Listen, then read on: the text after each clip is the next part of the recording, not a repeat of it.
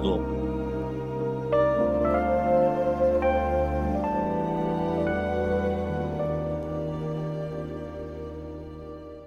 A todos los oyentes del entretiempo, un feliz día, cualquier día que este sea. Les saluda Daniel Franco en este podcast dedicado a los deportes a nivel nacional e internacional. Hoy nuestra edición número 17, acabando el mes de julio, acabando el séptimo mes de este, para algunos largo, para otros les ha hecho corto, eso depende de las perspectivas de este 2020, que independientemente de las circunstancias no deja de darnos noticias, no nos deja de dar información ni material para el análisis que esperamos pueda ser incluso parte de los debates en el deporte. Antes de introducir a mi compañero Jaime, lo quiero introducir con esta frase. En su vida, un hombre puede cambiar de mujer, de partido político o de religión, pero no puede cambiar de equipo de fútbol. Esto lo dijo Eduardo Galeano. ¿Qué tal, Jaime? ¿Cómo estás? ¿Qué tal, Dani? Un saludo. La verdad es que me ha hecho gracia la frase que comentas, porque, porque en verdad esa frase es muy cierta. ¿eh? Sí, sí, sí, yo creo que va siempre al eh, punto. Yo creo que, eh, sí, no, definitivamente, eso, eso sería una traición. Una, una traición, realmente, uno realmente, y lo pone en las perspectivas siempre de las cosas que uno tiene en la vida, y lo que sí uno se puede dar cuenta es que en efecto ha pasado. Uno puede cambiar de bandos, uno puede cambiar de pareja, pero inevitablemente Jaime, pues cada quien tiene su equipo desde pequeño y, y realmente lo que tú dices, sería alta traición el hecho de cambiarse de equipo de fútbol. Y yo creo que por la misma sensación de evitar esa sensación de traición o de falta de lealtad, yo creo que nadie cambia de equipo de fútbol. Yo creo que eso sí es inevitable. Es lo único, como dicen popularmente en el fútbol, eso te acompaña de la cuna hasta el cajón, realmente. Yo creo que por eso quería, ya que es viernes, pues hay que decir esta frase simpática. Sí, claro, y, destacar también que, que difícilmente, no solo tú no traicionarás a tu equipo, sino que tu equipo tampoco te traicionará a ti. Eso también también hay que rescatarlo, ¿no? Entonces, por eso es como un trabajo conjunto de ambos, no, se, ninguno de los dos se traiciona y siempre estarán juntos hasta el final. Entonces, eso, oye, bastante interesante la frase. Eso, esto va más allá del fútbol, ¿no? Esto para los que dicen que, que esto es solo fútbol, pues realmente también lo dijo alguna vez Bill Shankly, esto no es solo de vida a muerte, va mucho más allá. es identidad pura. Y bueno, realmente Galeano, se lo recomiendo siempre a los colegas, sobre todo porque gran escritor latinoamericano en su momento y también que dejó buenas crónicas del el fútbol y sobre todo buenos pensamientos en torno a lo cultural del fútbol. Bueno, Jaime, en, en torno al programa de hoy, ya hemos abarcado bastante lo del fútbol nacional, el programa 16, el, programa número 15 se lo dedicamos a Thomas Christiansen, el programa 16 con todo lo que aconteció en torno a la declinación de Panamá de hacerse varios eventos eh, deportivos importantes. Hoy nos toca hablar ya en propiedad también de la selección nacional, pues esta semana fue tendencia y fue incluso cuando cerramos la edición del episodio número 16 llegó la noticia del cambio de formato de la CONCACAF en cuestión de clasificar a la eliminatoria. En esta primera parte vamos a mencionar un poco más o menos unas actualidades o más o menos cómo llegó esa noticia. En la segunda parte tendremos a Juan Forbes, eh, gran invitado para el día de hoy, una voz joven por lo menos y con que con propiedad nos va a ayudar a desmenuzar, como quien dice, este tema con respecto a este cambio de sede y ya la tercera parte con nuestras breves, como siempre Jaime, para que el fin de semana lo podamos tener con mayor expectativa de lo que pueda acontecer. Así es, efectivamente hubo un cambio de formato, ¿no? Este, que ya se estaba previendo debido a la situación del coronavirus, como bien han mencionado, han mencionado el capítulo 15, el nuevo entrenador, el capítulo 16, también el rechazo de las diferentes competencias, ¿no? Así que este, esta noticia o este tema que tenemos hoy también abarca lo mismo, el tema de la pandemia que nos obliga o que obliga más bien a las diferentes competiciones o organismos a tener que hacer un cambio que ya se había hecho anteriormente porque ya hemos hablado en este programa eh, previos, en los primeros episodios, si no estoy mal, sobre el cambio de formato que inicialmente se había dado y que, ahora eh, vuelve nuevamente a cambiarse para que eh, pase ahora a ser un, formato nuevo y diferente que permita a las federaciones poder adaptar adaptarse a las circunstancias que están viviendo actualmente.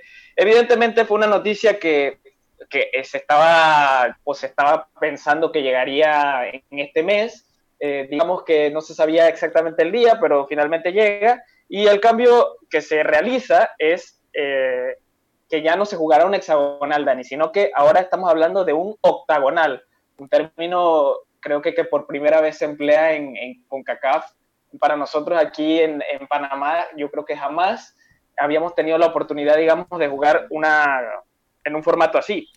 Para nada. Eh, también eso pues es, de parte del contexto histórico que nunca se ha presentado de esa manera. El, incluso la invención y sobre todo la, la realización de la, de la, hexagonal fue una novedad en su tiempo. No se había hecho ese formato hasta hace poco que realmente fue la hexagonal. Y pues eh, será un proceso incluso eh, menos tedioso, yo creo, o más fácil de entender. Como bien estamos introduciendo, eh, lo vamos a, profundizar incluso en nuestra segunda parte. Pero lo que bien también acabas de resaltar fue algo realmente que también mucha gente se equivocó con el pronóstico porque había muchos cambios de formato en el estudio. Eh, Jaime, yo recuerdo, incluso en uno de nuestros primeros programas tocamos varias posibilidades, incluso lo llegamos a discutir con Mauricio Wider, el tema del cambio de los formatos o el tema de las posibilidades de Panamá, pero todo estaba entredicho y Mire, miren cómo es la puntualidad que justito acabando el mes de julio, ya eso sí fue el único pronóstico, se tenía, tenía que darse el anuncio antes de que se terminara el mes de julio, se dio eh, efectivamente que ya hay un cambio de formato y para muchos es muy agradable. Yo te pregunto a ti, Jaime, antes de, pasar a otros análisis un poquito más profundos, ¿a ti te agrada este cambio de formato? Bueno, los, los formatos que habíamos estudiado previamente también me parecían interesantes, pero yo los veía desde la perspectiva de yo como aficionado periodista o, digamos, eh, profesional que se dedica aquí en Panamá. Es decir, eh, viendo que nos beneficiaba de cierta manera, teniendo en cuenta el formato anterior que prácticamente nos dejaba con unas posibilidades muy pequeñitas de poder clasificar a Qatar, yo lo veía como un formato y un cambio interesante para nosotros. Así que este nuevo formato, ya ahondaremos en eso, en cómo se va a jugar, qué beneficios trae, qué, o sea, que el contraste si empeora o mejora los formatos anteriores, pero yo creo que este, a mí el concepto, este formato nos beneficia y por tanto a mí me gusta. A mí me gusta, me parece interesante, me parece innovador. Me imagino que habrá eh, la contraparte, habrá federaciones que no estén nada de acuerdo con este nuevo formato, pero lo personal, Dani, a mí me parece un formato nuevo, innovador, interesante y me, y me agrada.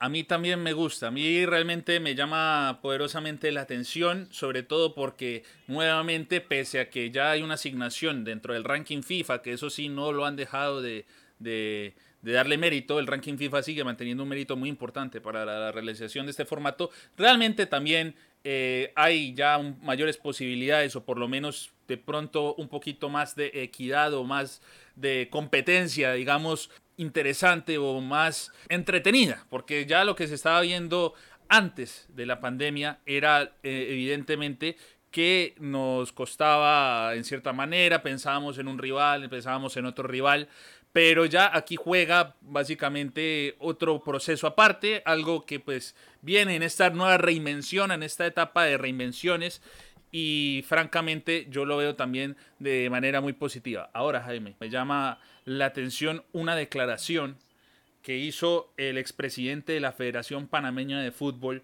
incluso cuando habló con el programa de Jorge Ramos en ESPN, y ha sido también un tema dentro de lo que ha sido el, esta, este cambio de formato, sobre todo por cómo se venían manejando las cosas en la Federación Panameña de Fútbol. Te dejo la frase, mira, dice así, Panamá cayó mucho en el ranking porque tratamos de jugar partidos de primera categoría. Con rivales de primera categoría, nosotros no estábamos mirando el ranking porque estábamos mirando la opción de mostrar jugadores con equipos del primer mundo y es lo que debemos aspirar siempre en las federaciones de Centroamérica. Hmm, esa frasecita yo creo que polémica y sobre todo muy inapropiada. Uy. Yo creo que no, no va para nada el caso. No, en, en verdad, Dani, si, si la FEPAFUT hubiera tenido pleno conocimiento, pienso yo que hubiera sido el caso, si la FEPAFUT hubiera tenido el pleno conocimiento de que el formato que se iba a manejar iba a ser en base al ranking, los partidos que hubiéramos jugado estoy, como amistosos y que contaban para el ranking hubieran sido diferentes. No hubiera sido Uruguay, no hubiera sido eh, Colombia, no hubiera sido un montón de partidos que al final se terminaron jugando y que nos dejaron en una mala posición. Y bueno, si se trata de dar una buena imagen, yo creo que la mejor imagen que podemos dar como, como confederación, como país, sería eh, poder clasificarnos al mundial. Entonces, eh, no sé, un poco contra, contradictorio esto que dice el expresidente, no sé, esa es mi opinión. Eh, es contradictorio, Jaime, sobre todo porque lo que se vio en esos dos partidos que tú mencionas en cuestión, tanto por contra Colombia, contra Uruguay, la imagen no fue la mejor. Muchos se quedaron. Exacto, no dejan mala imagen. Muchos, mala imagen. muchos se quedaron con el partido contra Brasil, fue histórico, pero las otras dos imágenes, si el propósito era supuestamente exportar jugadores o que hubieran agentes viendo esos partidos, realmente yo no sé qué ojos o, en qué cabeza podría entrar que se logró ese objetivo, Jaime. Realmente yo creo que si esa fue la visión de un expresidente, me parece algo completamente impresentable. Realmente eh, Chaluja, hay que decirlo abiertamente, Pedro Chaluja es uno de los principales responsables de que incluso Panamá no esté dentro del ranking o de estos primeros cinco que tienen esa, digamos, ese beneficio de estar en una tercera ronda eh, o de tener eh, la ventaja en este nuevo formato. Pero realmente yo no entiendo el norte que han tenido nuestros directivos en torno a, los procesos que, que tienen encaminado a Panamá en la situación que se tiene actualmente. Porque si uno se pone a ver realmente como bien vuelvo y digo, el propósito de eso, supuesto propósito, no se cumplió. Ningún jugador, ningún legionario está ahora destacado en ningún equipo realmente, eh, digamos, primario en el fútbol europeo, ni mucho menos. Y ahora también los que están acá, pues poco a poco andan en un proceso de entrar, pero realmente yo no, yo no entiendo para nada a qué viene nuevamente esa asignación que tuvo Pedro Chaleuja en ese momento, esa idea realmente sigue siendo un despropósito muy grande. Lo que dijo, yo me imagino que, que tratando de justificar un poco lo que había pasado, ¿no? Porque en ese momento ya se criticó bastante el hecho de que Panamá haya preparado sus partidos a sabiendas del el tema de ranking FIFA eh, y evidentemente es una situación crítica que nos dejó en una posición complicada, pero bueno, ya retomando un poco lo que sería el nuevo formato, la verdad es que digamos que nos salva en una cierta manera y salva un poco la... Bueno, la imagen ya está dada, ya se vio lo que pasó, lo que, lo que nos produjo, lo que creó el ambiente y todo, lo que, y todo eso. Así que ya toca centrarnos, Dani, en lo, que, lo que es el presente. Y el presente nos habla de un nuevo formato, nos habla de una nueva oportunidad y no, no digo empezar de cero, porque no, no empiezas desde cero, pero sí digo que es un reinicio, ¿no? Un reinicio para, con un nuevo entrenador, tratar de eh, plantearte ciertos objetivos sin dejar atrás lo que ya hemos, yo he dicho, y creo que tú también lo has mencionado en programas pasados, eh, con vistas a un proceso más largo que nos pueda llevar a una clasificación mundialista, no 2022, sino 2026. Sobre todo por el tema de los calendarios va a ser algo completamente apretado. Ese año 2021, el próximo año de realizarse con normalidad esa eliminatoria, van a ser fecha tras fecha, cada tres meses, cada dos meses. El calendario va a ser determinante. De hecho, este nuevo formato va a estar incluso para el 2022, va a ser una completa novedad. Realmente no se había visto que una eliminatoria se terminara en año de mundial y es también porque el calendario del mundial de Qatar 2022 va a ser para el mes de noviembre. Entonces, por eso hablamos de ventajas, hablamos de nuevas planificaciones, pero ya lo tocaremos en la segunda parte de este podcast. Estamos conectando señal con Juan Forbes, con nuestro invitado para este programa del día de hoy.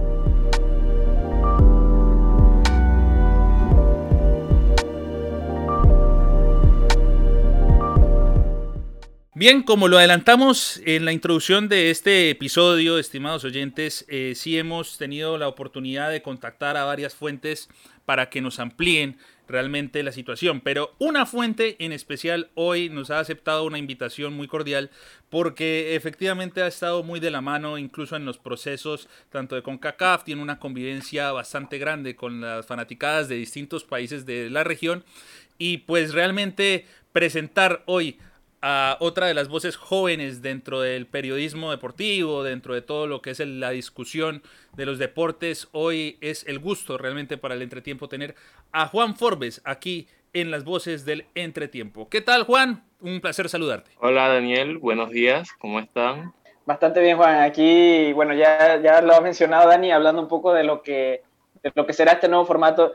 Y la verdad es que a mí me gustaría que, que tú nos amplíes un poco o nos des la información de cómo se realizará este nuevo formato, porque ya hemos mencionado en el segmento anterior que será un octagonal, pero eh, queremos que nos amplíe es cómo se llega a este octagonal y luego del octagonal, qué equipos, eh, cuáles serán los equipos que clasificarán a la siguiente ronda ya me refiero al Mundial Qatar 2022. Bueno, al, para en el octagonal están sembrados los cinco primeros del, del ranking FIFA, ¿no? Eh, en este momento son México, Estados Unidos, Costa Rica, Jamaica y Honduras. Eh, para llegar al octagonal, eh, desde, la, desde la... Hay tres fases. En, fueron posicionados los equipos 7, 8, 9, 10, 11 y 12 del ranking como cabezas de serie. En cada grupo donde está posicionado cada uno de esos equipos van a haber eh, cinco selecciones. De, en total son eh, alrededor de sí, 30 países de la zona los que van a competir por esos boletos. De esta etapa, solamente el primer lugar de cada grupo es el que va a avanzar a la ronda 2. La ronda 2 va a emparejar a cada uno de los ganadores de grupo eh, en llaves de knockout a, a, partido de ida y vuelta. En este caso, el primer lugar del grupo A va emparejado con el primer lugar del grupo F. El primer lugar del grupo B va con el primer lugar del grupo E y el primer lugar del grupo C va con el primer lugar del grupo D. Los ganadores de esas llaves son entonces las tres selecciones privilegiadas que acceden al octagonal final. Y se juega eh, básicamente parecido a las eliminatorias de Conmebol, partidos de ida y vuelta, todos eh, contra todos, los tres primeros a la Copa del Mundo y el cuarto lugar va a una repesca posiblemente con Oceanía. Oceanía o Asia, generalmente. Oceanía o Asia, aunque por lo menos en Costa Rica se está hablando mucho que sería eh, Oceanía. Eh, de todas formas, hay que ver con qué metodología FIFA lo, lo, ratifica, ¿no? Porque generalmente esto se hace en un sorteo previo antes ya del sorteo de todas las fases finales de cada confederación que el mismo se va a llevar en Zurich el día 14 de agosto. Ante todos estos pronósticos, eh, Juan, realmente lo que también deja a la fanaticada, sobre todo lo hablábamos detrás de los micrófonos o antes de pasar a esta segunda parte, hay mucha gente que ha considerado muy justa la consideración o que por lo menos ya hay un poquito más de tranquilidad para nosotros en torno a la posibilidad de clasificar ya sea a la siguiente ronda o ya sea al octagonal. Pero también queda esa sensación de poder cruzarnos con otros rivales. Tú, eh, bajo ese análisis o bajo lo que nos acabas de explicar, eh, en ese pronóstico, yo sé que son pronósticos, realmente todavía faltaría por cumplirlo dentro de un sorteo, realmente, pero siendo cabeza de serie, ¿qué tan probable o de verdad qué tanta facilidad tú crees que tendrá Panamá para clasificar a una segunda ronda y seguir en ese proceso para llegar al octagonal?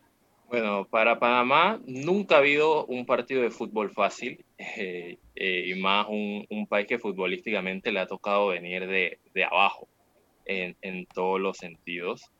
Eh, pero yo siento que nosotros tenemos el material humano, no es la generación de, de 2005, de Cheche Hernández, eh, no son los jugadores que quedaron posteriormente eh, de esa generación en el proceso de Julio Deli, pero siguen siendo jugadores con algo de roce en eliminatoria, por lo menos una eliminatoria cada uno.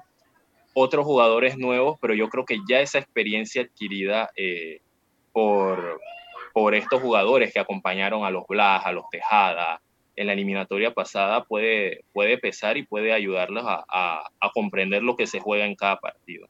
Si es que personalmente yo sí pienso, además el nivel de la zona no es el nivel de antes. O sea, los rivales, salvo México, que, que, es el equipo más fuerte de la zona, y si es cierto, no se ve hasta el octagonal, pero yo siento que la misma zona de CONCACAF está pasando por un relevo generacional eh, a nivel de Guatemala, a nivel de Salvador, que todavía no ha encontrado la tecla con, con, con una generación como las que, las que tuvo en los años 70, eh, por allá. Entonces yo sí siento que es hasta cierto punto accesible porque hay bastantes posibilidades para, para ganar partidos y, y, llegar a la octagonal, ¿no? Sí, evidentemente es un formato que, bueno, ya lo veníamos comentando, abre las posibilidades para Panamá porque la verdad es que si había algo que le perjudicaba mucho a la selección era el formato anterior y este sí, sin duda que nos abre las posibilidades. Y, bueno, la verdad es que hay que jugar los partidos, eso es una realidad, antes de poder sacar cualquier conclusión o de decir, no, aquí ya tenemos casi medio boleto al octagonal, hay que jugar los partidos y además, como tú dices, a Panamá no se le hace ningún partido fácil y se le complica bastante. Pero también me gustaría mencionar el caso, y no sé cómo lo veas tú, el caso del Salvador, porque nosotros aquí estamos hablando de que, de que ha sido muy justo eh, para nosotros, porque nosotros lo, lo veíamos complicado, para nosotros ha sido muy justo el cambio de formato, pero en cambio ellos, que ya estaban clasificados para el hexagonal, este nuevo formato les deja fuera del octagonal y ahora tienen que volver a jugar los partidos para tratar de clasificarse. No sé cómo lo veas tú. De incluso incluso se han quejado, perdona eh, Juan y perdona Jaime, incluso acá lo hemos venido llamando lloradera. ¿Tú crees que realmente se justifica ese título de, de comentarles así a los salvadoreños? Bueno, es que el fútbol siempre trae esto, trae debate, trae pasiones. Eh, nosotros podemos alegar que el formato pasado no nos, no nos eh, favorecía en nada y nosotros veníamos de jugar el, Mundial y meritoriamente jugando partidos con rivales fuertes. O sea, nosotros jugamos Venezuela, que viene con un nivel de fútbol tremendo, eh, pasamos por la gira en Asia, eh, luego por allí un partido ante Honduras que no pudimos sacar adelante, aunque era en, en Tegucigalpa, un, una localidad que históricamente no nos ha ido bien, eh, a diferencia de San Pedro Sula, por ejemplo. Eh, luego vino Ecuador, que no es la mejor selección de Sudamérica de momento, es una selección bastante fuerte, Colombia, Uruguay, o sea, partidos de calibre que obviamente eh, era bastante posible estar en una situación como, como esta, ¿no? Pero personalmente yo siento que los partidos hay que jugarlos, o sea, El Salvador puede quejarse, pero yo siento que El Salvador tiene eh, con qué sacar la eliminatoria adelante independientemente de las quejas.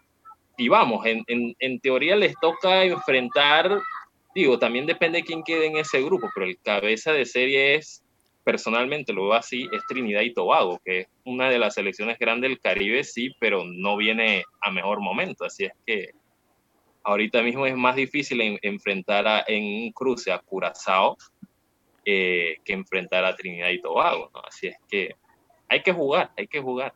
Nosotros le sacamos el resultado a Trinidad y Tobago en, en la Copa Oro, incluso eh, pues fue la única vez de esa Copa que yo recuerdo una victoria realmente contundente a alguien, digamos, que hemos mirado pues como rival directo en, en CONCACAF. Pero bien tú mencionas, eh, Juan, y pues yo quisiera también verlo en consideraciones tuyas, porque la última Copa Oro eh, nos dejó esa, ese reflejo de ver equipos como Curazao, como Haití, el mismo Martinica, que también le hace un partidazo a México.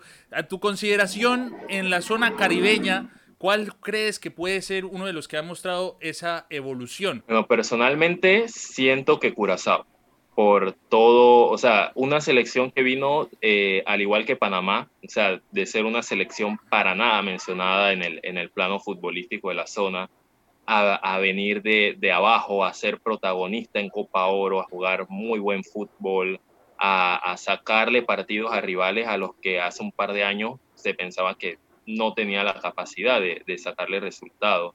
Y por todo el trabajo hecho eh, al inicio por Kluivert, eh, luego vino eh, Vicentini a continuar el trabajo que dejó, la semilla que dejó Así es que yo considero que, y casualmente es nuestro, es el cabeza de serie del, del, grupo al que nosotros nos tenemos que enfrentar, ¿no? Así es que eh, yo siento que ese puede ser un rival que puede dar una sorpresa. Puede que también no se le dé debido a la, a la falta de experiencias, pero en el fútbol cualquier cosa puede pasar. Ya para ir cerrando, no sé, el, el, este, este segundo segmento del entretiempo, me gustaría ya que comentáramos un poco el tema de Panamá en sí para este, este nuevo formato y, cómo serán las eliminatorias, ¿no? Porque eh, se jugarán, eh, la segunda ronda de eliminación se jugará en el mes de marzo. Eso quiere decir que este mismo año, si no estoy mal, eh, no sé Juan, me, me, corregirá si me equivoco, pero creo que ya en el mes de octubre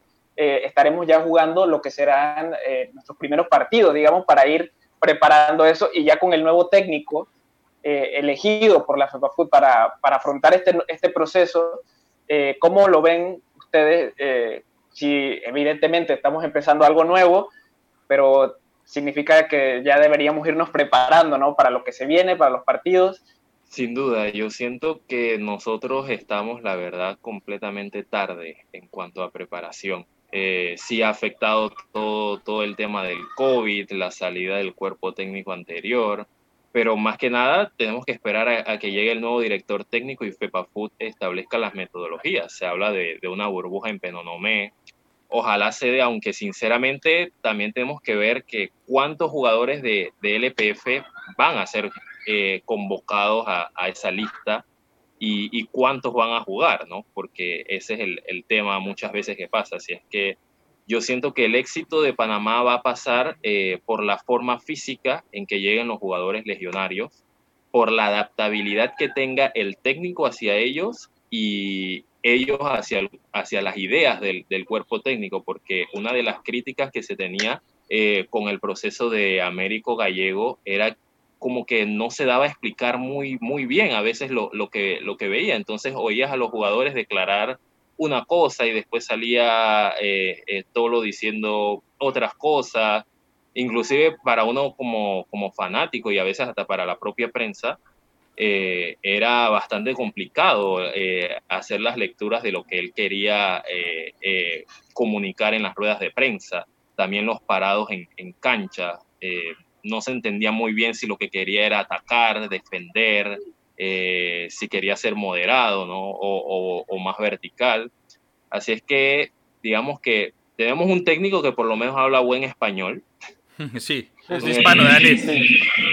Es hispano-danés. Eh, eh, un eh, español España, ¿no? Bastante, bastante claro, a diferencia de todo lo que siento yo que como los argentinos tienen su forma peculiar de hablar, entonces yo creo que cuando él venía a explicar aquí muchas cosas era, era bastante directo como son los argentinos y, y, nos costaba, ¿no? Porque el español no es igual en todos lados.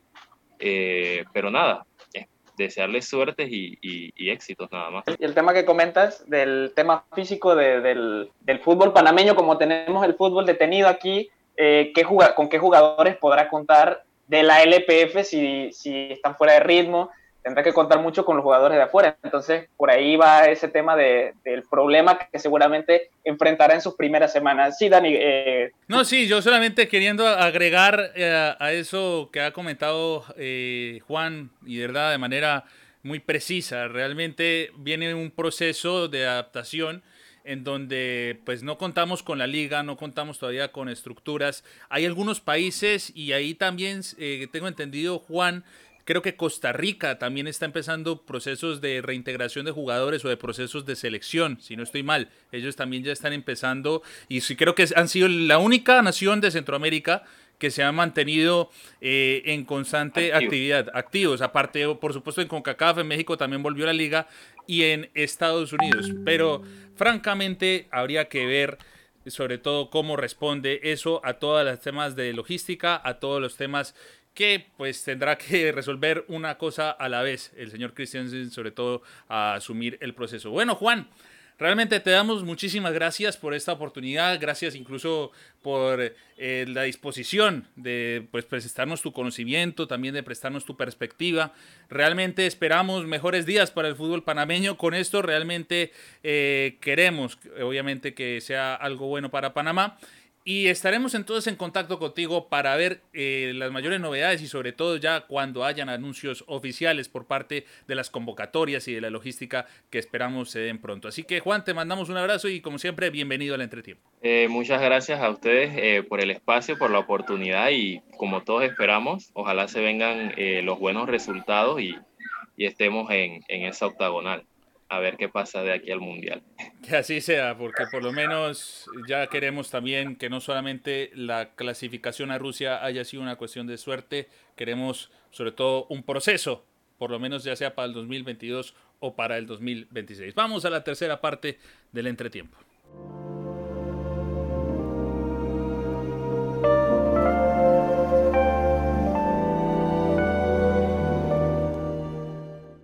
Bien, para esta tercera parte, nuevamente darle el agradecimiento a Juan Forbes, que nos ha dado su aporte, su experiencia y sobre todo su visión sobre lo que va encaminado para el proceso de todas las naciones de CONCACAF para Qatar 2022. Les recomendamos lo sigan en arroba juanj507, en tanto en Instagram como en Twitter este compañero, este colega que pues se mantiene al tanto de todo lo que acontece en el fútbol, eh, siempre saca un comentario por lo menos mesurado con respecto al fútbol nacional. Y bueno, cuando es tiempo de la LPF, Jaime, este caballero siempre también da un aporte muy bueno y sobre todo da observaciones muy claras sobre los equipos de la LPF, que entre otras cosas mencionamos en la tercera parte, ese regreso del fútbol panameño sí se ve bastante lejos, se ve bastante complicado y sobre todo porque la misma respuesta del Ministerio de Salud ha sido la de no darles de pronto la facilidad ni siquiera de retornar a entrenamiento. Claro, esto es un tema complicado y la verdad esto va a tener una repercusión que ya comenté en la segunda parte en cuanto a la convocatoria posiblemente de jugadores eh, para el nuevo proceso de Christiansen hay que ver qué jugadores llegan en buena forma, qué jugadores tendrán este, eh, un ritmo más bajo, si podrá contar efectivamente con jugadores de la LPF, que seguramente tendría que, porque tampoco es que estamos hablando de muchos legionarios actualmente que estén participando activamente en sus ligas. Y bueno, por ahí eh, eh, vendrán los problemas del nuevo entrenador que a ver cómo, cómo solventa.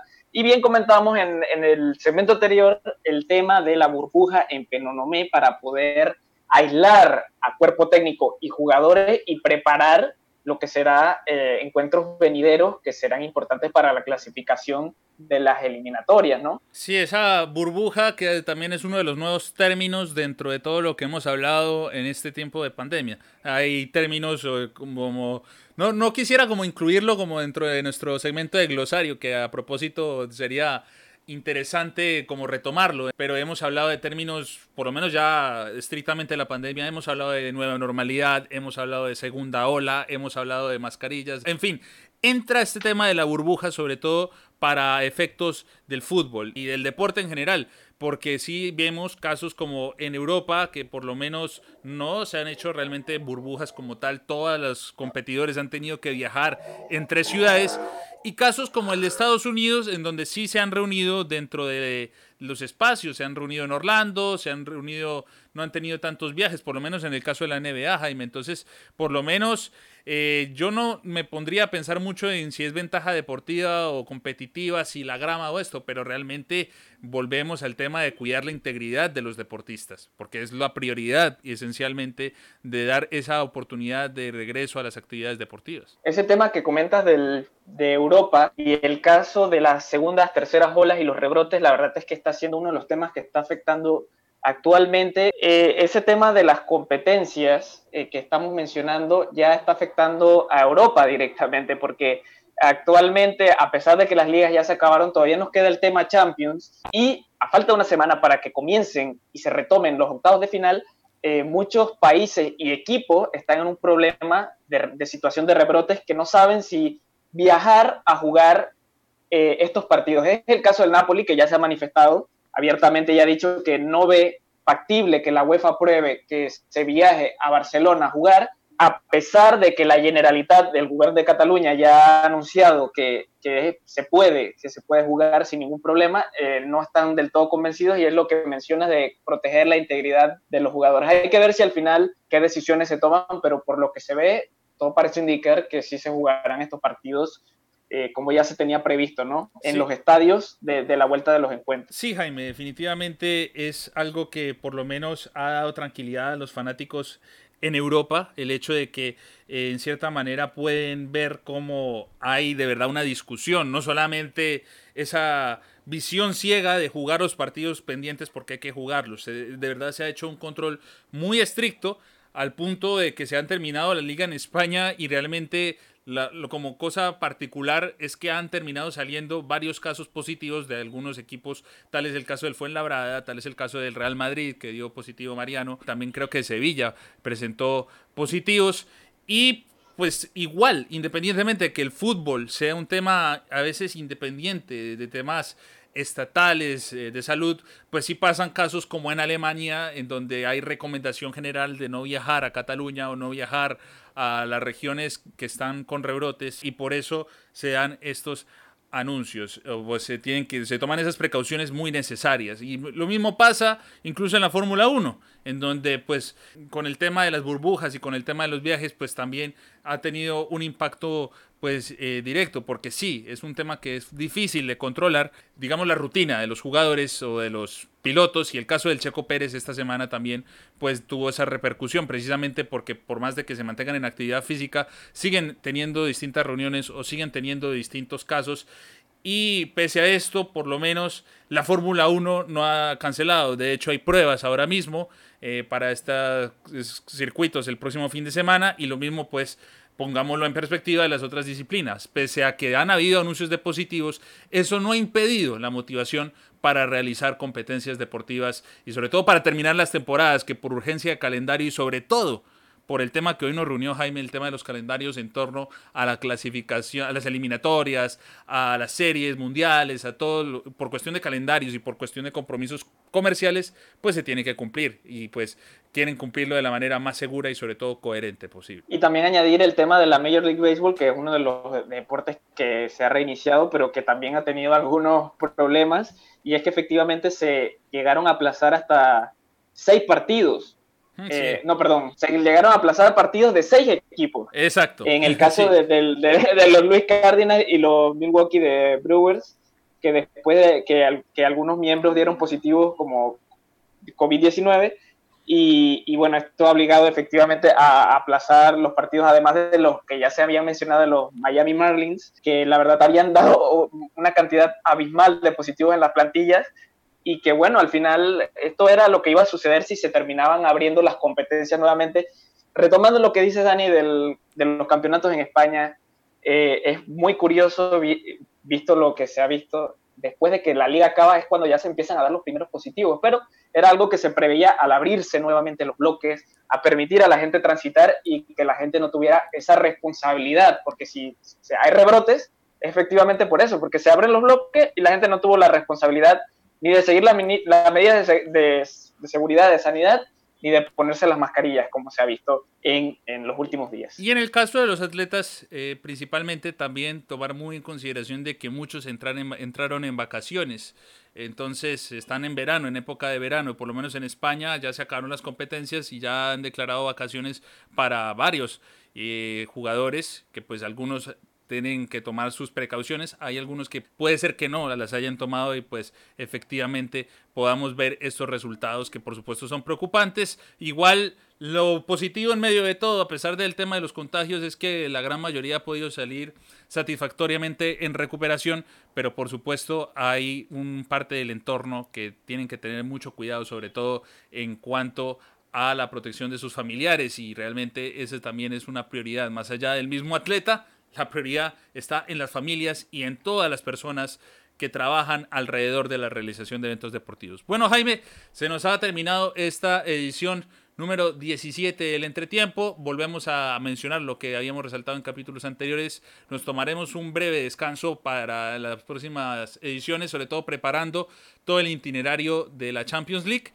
Y entonces, pues sería hasta la próxima edición que hablaríamos del 10 de agosto para volver al entretiempo. Así que Jaime, hasta ese entonces seguiremos chateando, seguiremos conversando, pero hasta entonces volveremos a los espacios del podcast. Así que amigo, te mando un gran abrazo. Fuerte abrazo Dani, hasta la próxima edición y esperemos que haya haya muy buena Champions. Sí, que haya muy buenas Champions. Recuerden que pues principalmente no es que paremos del todo, seguiremos en actividad en las redes sociales con la previa, con nuestras alineaciones, con lo que consideramos de los resultados. Recuerden que estamos en arroba el entretiempo-podcast en Instagram, arroba el entretiempo-en Twitter y nuestro canal de YouTube, el Entretiempo, en donde también nos mantenemos actualizando sobre todo lo que acontece en el deporte y pues todos los episodios que están disponibles en las distintas plataformas digitales. Y recuerde que después del entretiempo nos vemos en la cancha. Hasta entonces.